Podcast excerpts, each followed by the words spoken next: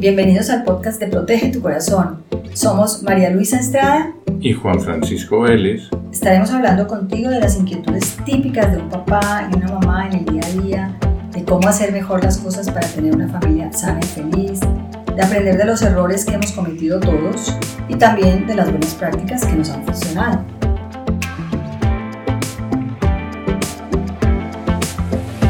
Bienvenidos, estamos en nuestro episodio número 7 del podcast de Protege tu Corazón. Hoy estamos con María Gracia Gualandi. María Gracia es licenciada en Ciencias de la Educación y doctora en Educación por la Universidad de Navarra. Es además italiana, vive actualmente en Estados Unidos con su esposo y sus tres niños y por cierto está a punto de tener el cuarto en cualquier momento. Ha querido estar con nosotros y compartir y pues esperamos que no sea para que se nos vaya ahorita para, para el hospital, pero no, está muy bien todo. Y hay que resaltar que pues no solo es italiana, sino boloñesa. Ah, sí. Entonces, eso, eso pues nos recuerda mucho ciertos espaguetis, ciertos quesos, vinos.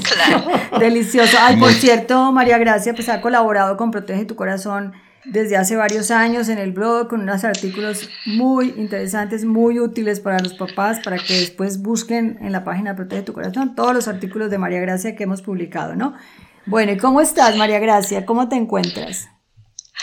Estoy bastante bien, bueno, por lo bien que se puede estar a estas alturas del embarazo y, estoy muy contenta de eh, poder hablar con ustedes esta noche. Buenísimo, excelente. Pues mira, me gustaría empezar contando como una situación muy típica que, que la vemos continuamente. Un domingo en, tarde, en la casa de los abuelos, domingo en la tarde, pues los niños, los nietos han estado felices, han ido al parque con el abuelo, han jugado con los bloques y han construido casas. Pero de repente empieza una sinfonía de dos o de tres que empiezan a llorar, todos al mismo tiempo. Y bueno, la pregunta es, ¿pero qué ha pasado? O sea, ¿qué sucedió? ¿Qué hicimos mal? ¿Por qué se pusieron a llorar? Y generalmente, aunque cada niño es diferente, pues las causas pueden coincidir con que ya están cansados, con que a lo mejor ya tienen hambre, o que se les negó algo y entonces están frustrados.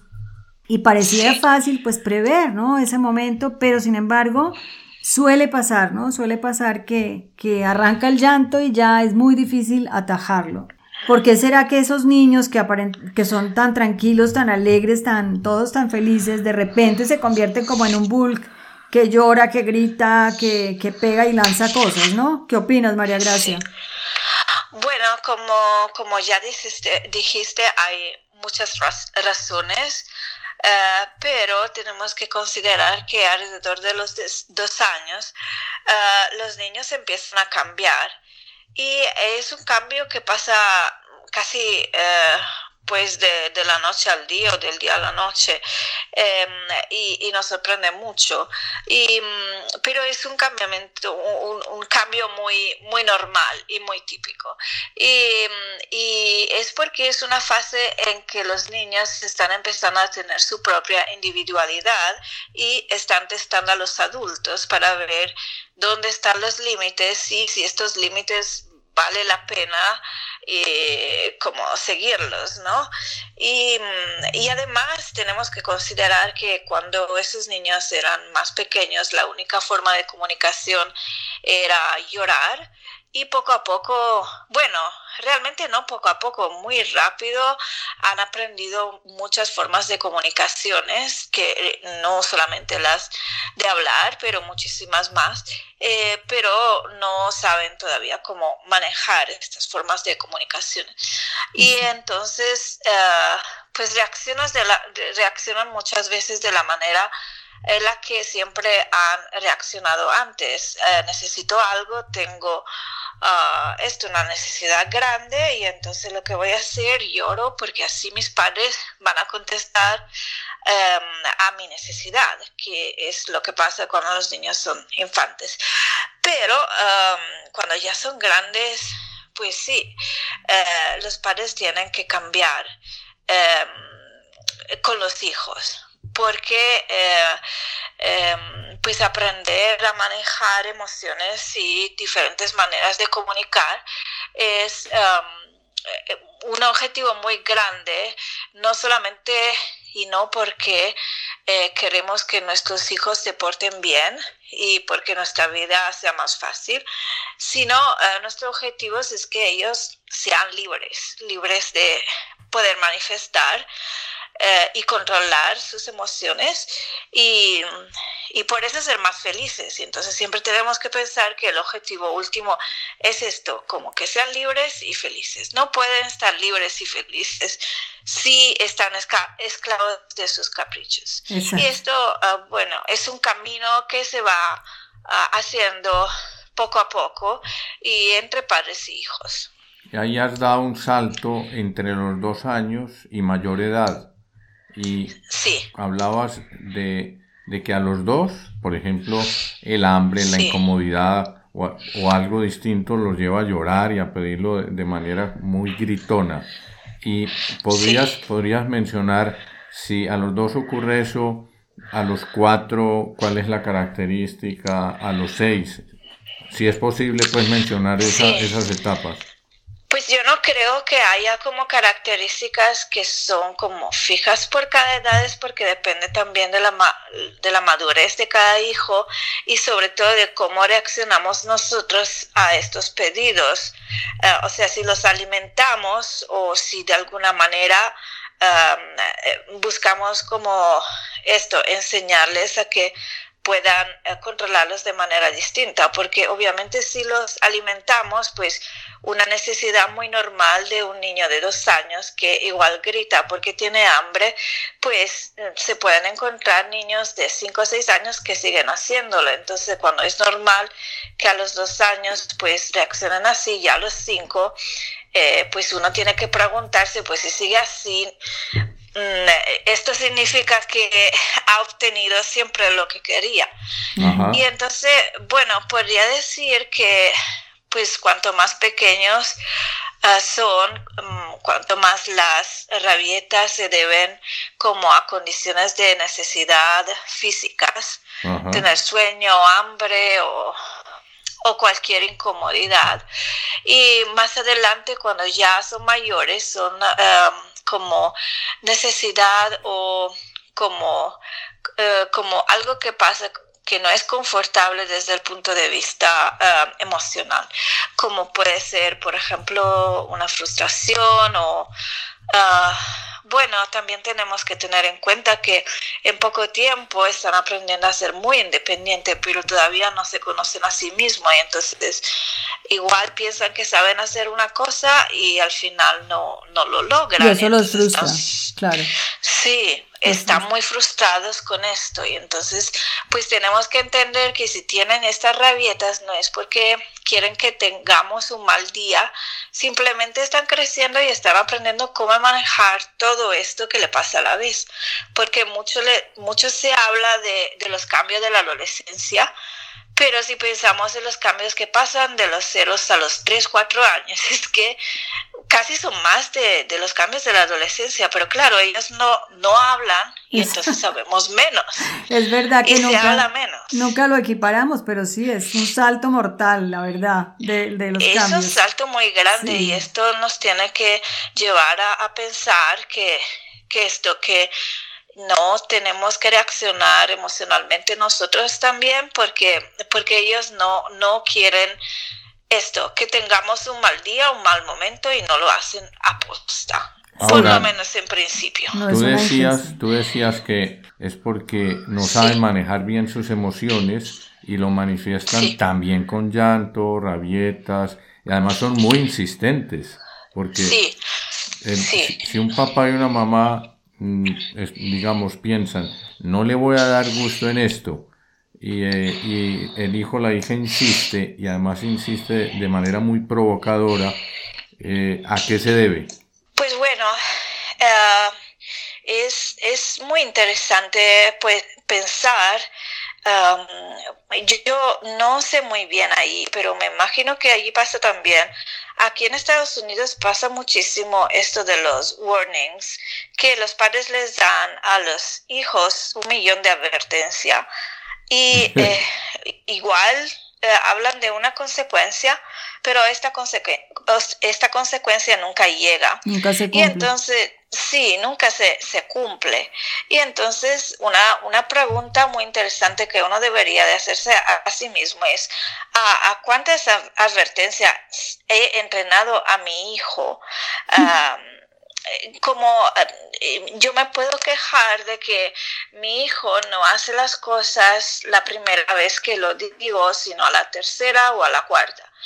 Pues entonces tenemos que pensar, pues, ¿he sido yo que le he entrenado a esto? Pues probablemente sí. Sí, porque están acostumbrados que a la primera vez no pasa nada, a la segunda tampoco, a la tercera tampoco y probablemente ni a la cuarta. y, claro, entonces si, si un niño va creciendo, pues em, experimentando que no hay naturales consecuencias a lo que hacen, eh, pues siguen reaccionando de la misma manera, simplemente porque funciona. Y por eso sí que nos encontramos niños de seis años que psicológicamente no están maduros en esto y no, no han aprendido a manejar eh, sus emociones y necesidades de la manera correcta simplemente porque igual no hemos manejado sus pedidos de la, de la manera adecuada.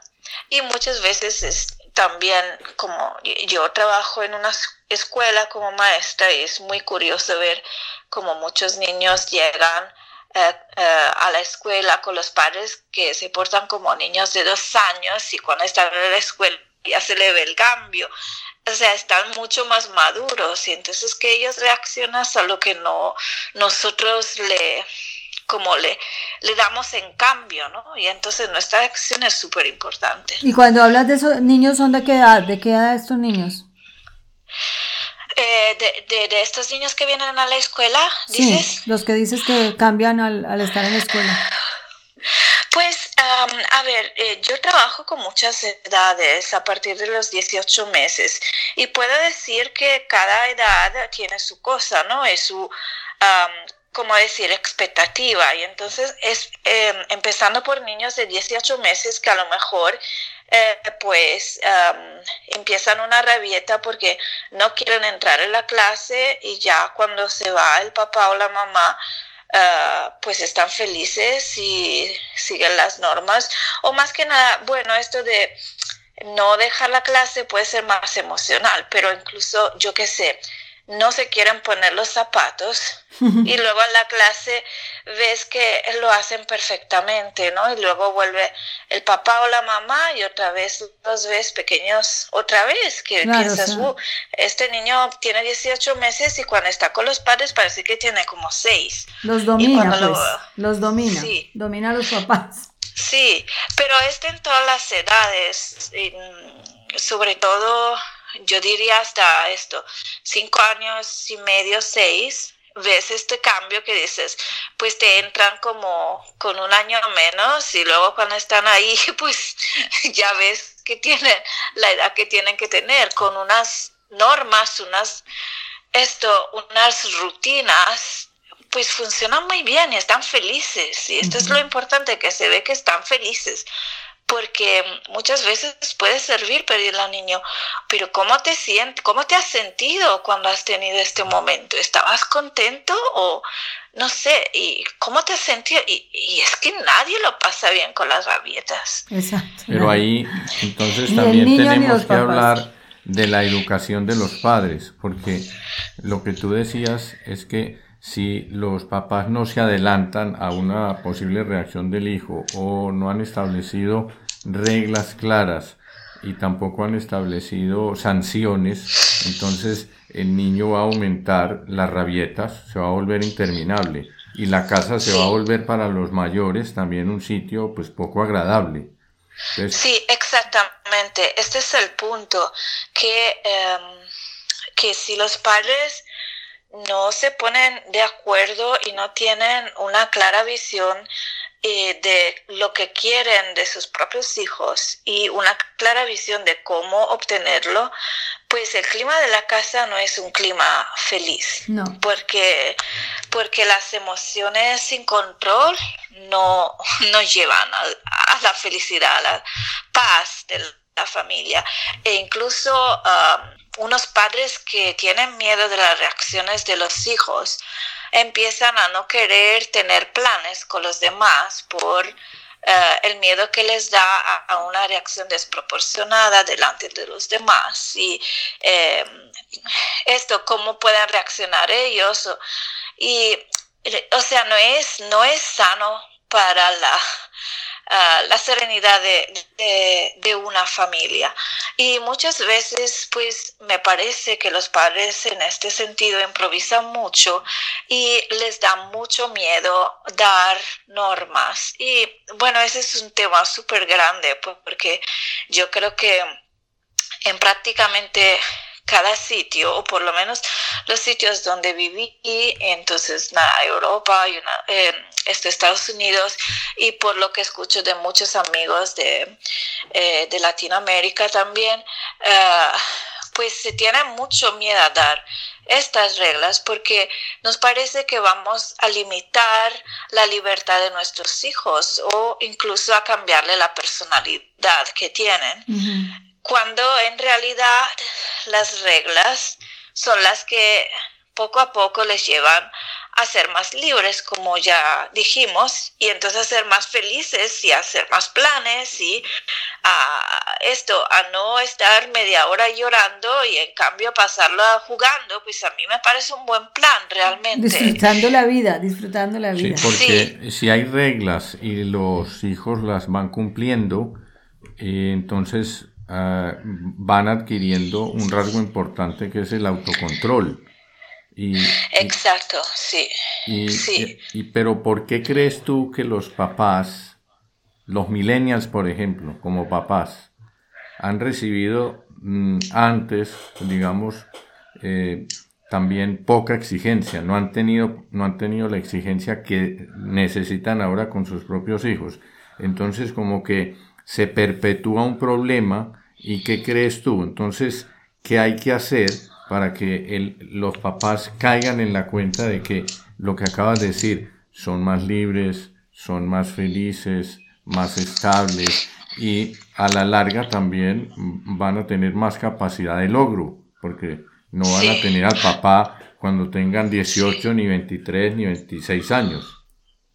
Claro, pues en una cosa en la que no estoy muy de acuerdo es que no sé si lo he entendido bien, pero como que ellos mismos igual no tuvieran reglas. Bueno, no sé, pero me parece que la generación nuestra, o sea, de entre los 30 y 40 años, tuvieron padres como con reglas, em, em, probablemente que no, ya no... Ah, a ver, pasaban como a al castigo físico, ya no llegaban a esto, pero con bastantes reglas y probablemente un poquito más que tendían hacia el autoritarismo, ¿no? Y entonces yo creo que esto, como decía antes, um, pues uh, ahora que hay una cultura como centrada en el niño y en sus necesidades y en la importancia de esto, responder eh, pronto a todas sus necesidades y a la vez un miedo al autoritarismo, eh, pues los mismos padres no, no saben dar normas porque, porque les, les da como, como cosa. Y entonces, pues lo primero que un padre debería de preguntarse es, a ver, tengo valores y si los tengo, ¿cuáles son? Y si estos son los valores, ¿qué valores quiero enseñarles a mis hijos con, con, las reglas que les doy? Porque muchas veces pues les damos reglas y, y luego nos damos cuenta que no tienen un valor atrás. Y esto, aunque tú no se lo explicas a un niño de cuatro años, que la regla no tiene un valor atrás, eh, ellos lo huelen. lo huelen si, si tú no estás convencido de esto. Y, y, entonces es un trabajo que cada uno tiene que hacer con sí mismo y, y pensar, bueno, ¿por qué me da miedo dar reglas? ¿Y, y por qué sirven las reglas, no? Y entonces cuando los niños son muy pequeños, como hacia los seis meses, pues realmente ya les, les das algunas reglas. Empiezas con las reglas que les sirven para que eh, esté ah, seguro, ¿no? Por ejemplo, si empieza a gatear, pues no te acerques a la escalera si ya le decimos no.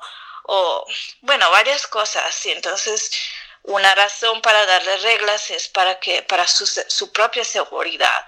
Y luego otra razón es para para tener como una vida que funciona desde el punto de vista muy funcional desde el punto de vista de la rutina. Claro, para la eh, familia, para de, la, de la escuela o de la casa. y, la, y la otra razón por la que das reglas es porque los niños aprendan como a estar juntos con los demás socialmente. Estas son las tres razones por dar reglas. Pues desde ahí un padre tiene que empezar a pensar, pues de ahí, ¿qué, qué viene de ahí? ¿Y cuáles son concretamente esas normas? Qué bien, muy importante, muy importante eso. O sea que los padres tienen que hacer el papel de legisladores, como que papá y mamá se tienen, tienen que separar tiempo con calma, papel y lápiz. Y decir, regla número uno, eh, cuál podría ser eh, la consecuencia si no se cumple, y así, dos, tres. Por ejemplo, un niño o una niña juegan, entonces tienen los juguetes en el piso y es hora de ir a comer o es hora de acostarse. Entonces una regla podría ser, eh, todos los juguetes se recogen. Y, y si no están recogidos, imponer una, una sanción. ¿Tú qué les sugerirías a esos papás con este ejemplo en particular?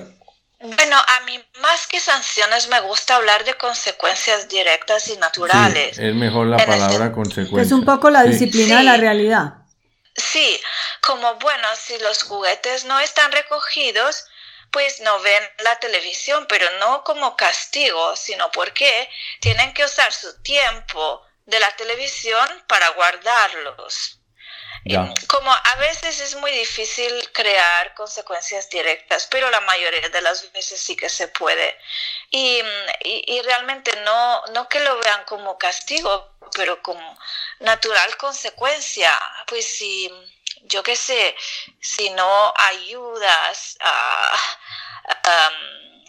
esto, a llevar tu plato cuando has acabado para que yo lo pueda poner en la vajillas, pues mañana no vas a tener tu plato, igual no, no vas a comer. Eh, bueno, algunas cosas pueden parecer como un poco drásticas, extremas, pero, pero es que merece la pena de vez en cuando, pues decir algo drástico y hacerlo, y hacerlo ya.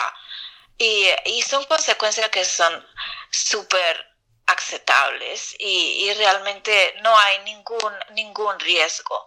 Em, y, y, los niños aprenden por consecuencias. Y otra cosa que quería decir uh, sobre el hecho de los padres como legisladores es, es muy interesante porque esto eh, es un discurso como un poco complicado y largo, pero esto que la autoridad tiene dos partes, ¿no? Una parte es eh, esto de hacer las normas y la otra parte de cuidar que las normas en, o sea, se, se cumplan y, pensar en cómo, ¿no?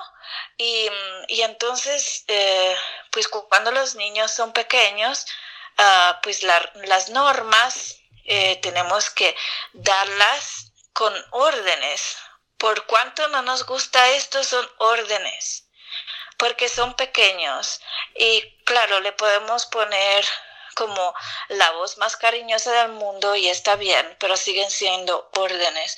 Y luego poco a poco, cuando ya crecen de órdenes, se, se convierten en sugerencias y no es algo que pasa de la noche al día. Entonces, a cada edad y madurez del niño, pues tenemos que preguntarnos, oye, pero ¿esto qué es?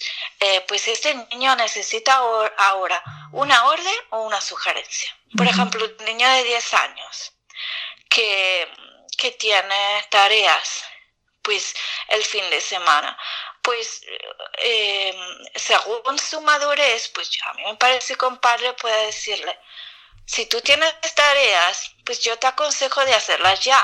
Así si tenemos planes, pues ya has acabado. Em, es una sugerencia. Y, nada, y esto es una sugerencia y es adecuada a la edad.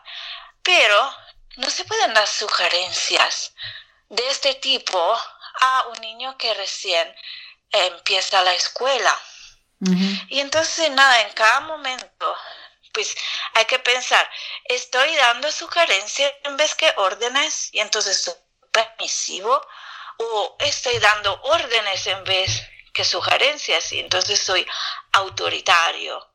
Y, y esto sirve mucho y no hay una norma porque cada niño es distinto, pero el objetivo es que nuestros hijos sean libres, independientes y felices.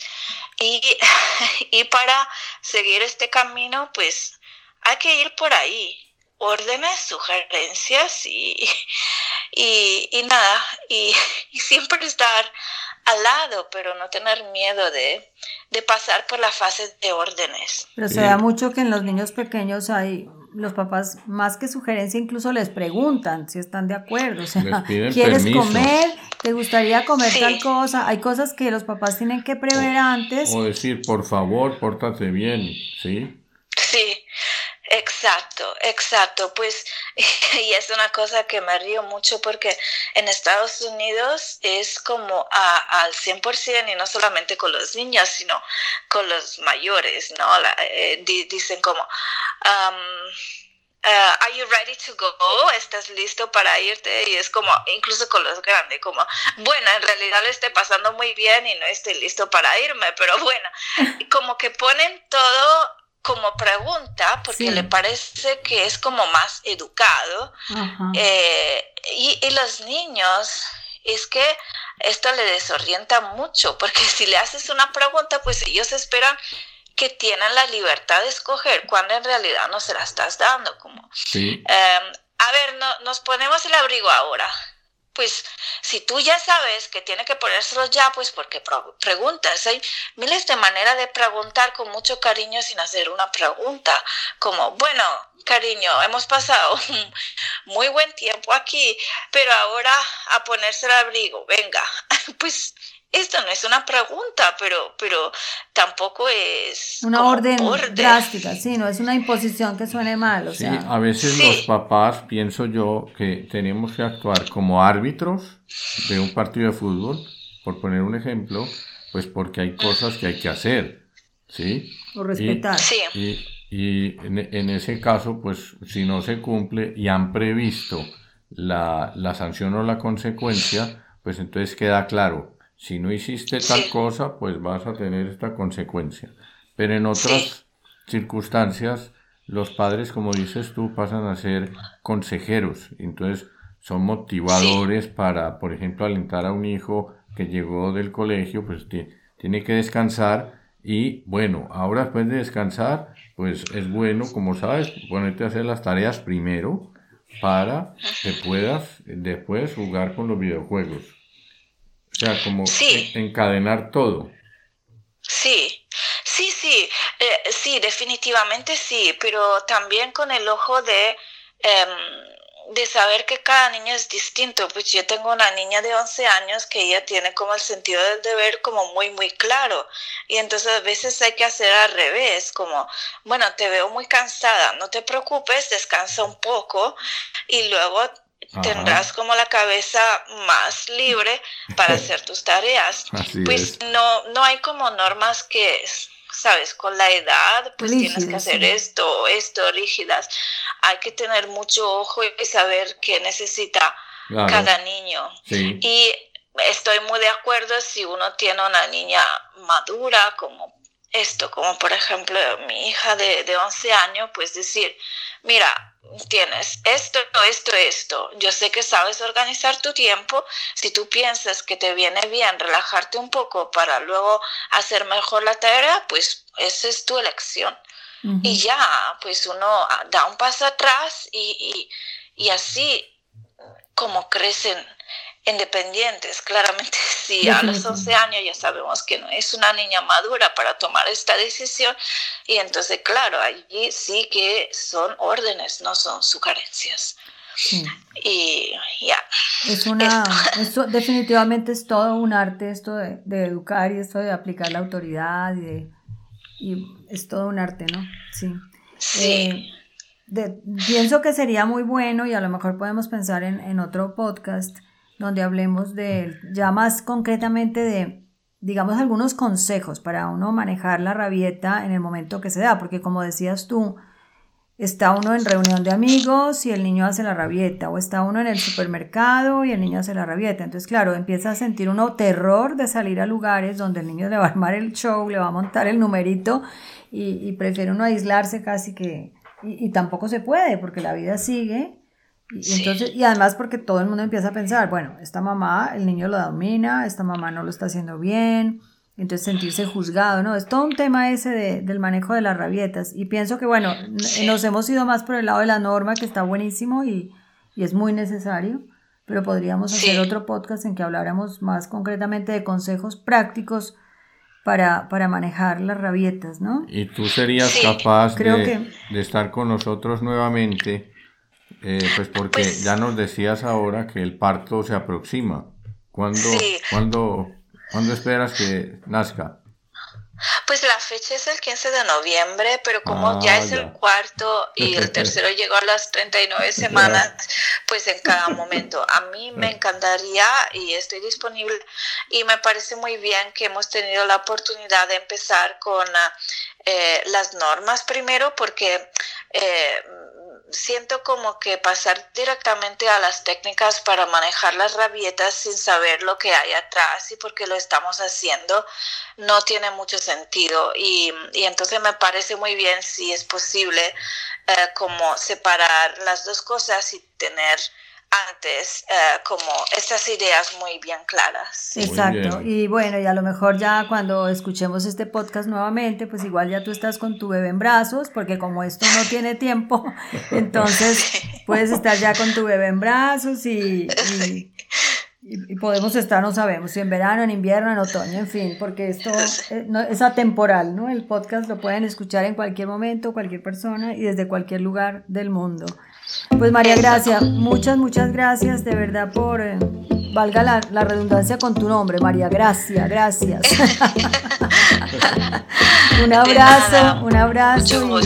Y, esperamos volver a contar contigo entonces nuevamente para otro podcast. Bueno, un abrazo.